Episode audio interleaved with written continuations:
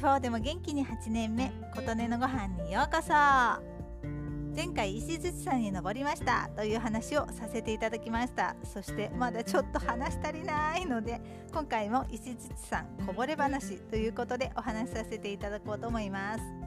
石槌山というとご存知の方がたくさんいらして登ったことあるよいいお山ですねとおっしゃる方が多いんです。が主に関東圏に生息してきた私は愛媛に来るまでその名前もよく知りませんでした。今となっては申し訳ないという気持ちになるくらいいいお山です。そこで石槌さん知らないよという方のためにちょっとご紹介しますと標高1982メートルの山でなんと西日本最高峰なんです。古くから山岳信仰の山として知られていて日本百名山日本百景の一つで日本七霊山の一つとされています前回の配信でレターをいただいたりして「いい山ですよね大好きです」とか「登ったことありますよ」などなど多くの人たちから愛されていることを再確認しました。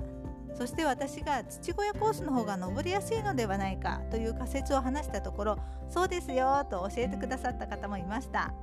体力に不安のある方がもしも行かれるのなら土小屋コースがいいかもしれません。霊山を味わう王道としては表参道コースも良いですけどね。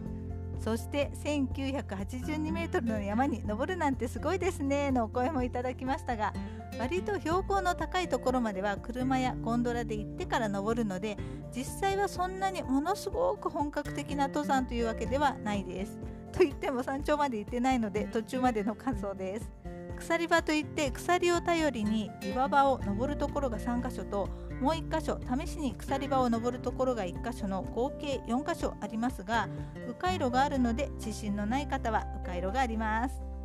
上級者も楽しめる一方初級者も楽しめる山となっている感じです。何度も言いますが私は途中までしか行っていませんけどこの石槌山最近紅葉の季節ということでテレビでよく取り上げられているそうです。私はテレビ見ないのでまた聞きですけどテレビで紹介されたらものすごく混むのではないかと思っていましたが予想より混み合っていませんでした。東京や埼玉に住んでいた頃高尾山によく登りましたがベストシーズンはものすごく混むんですよ。数年前ゴールデンウィークに行ったことがあってその時なんてトイレに行くのに1時間並ぶという混み具合で行ってトイレ行って帰ったということがありました。その記憶があるので今回はトイレに並ばず行けたり山道が行列になったりすることがなかったのもお気に入りポイントでした。いやーなんだかまだまだ話そうと思えば話せちゃうぐらいいろいろあります。でも長くなってしまうので次回があったら次回にしようと思います。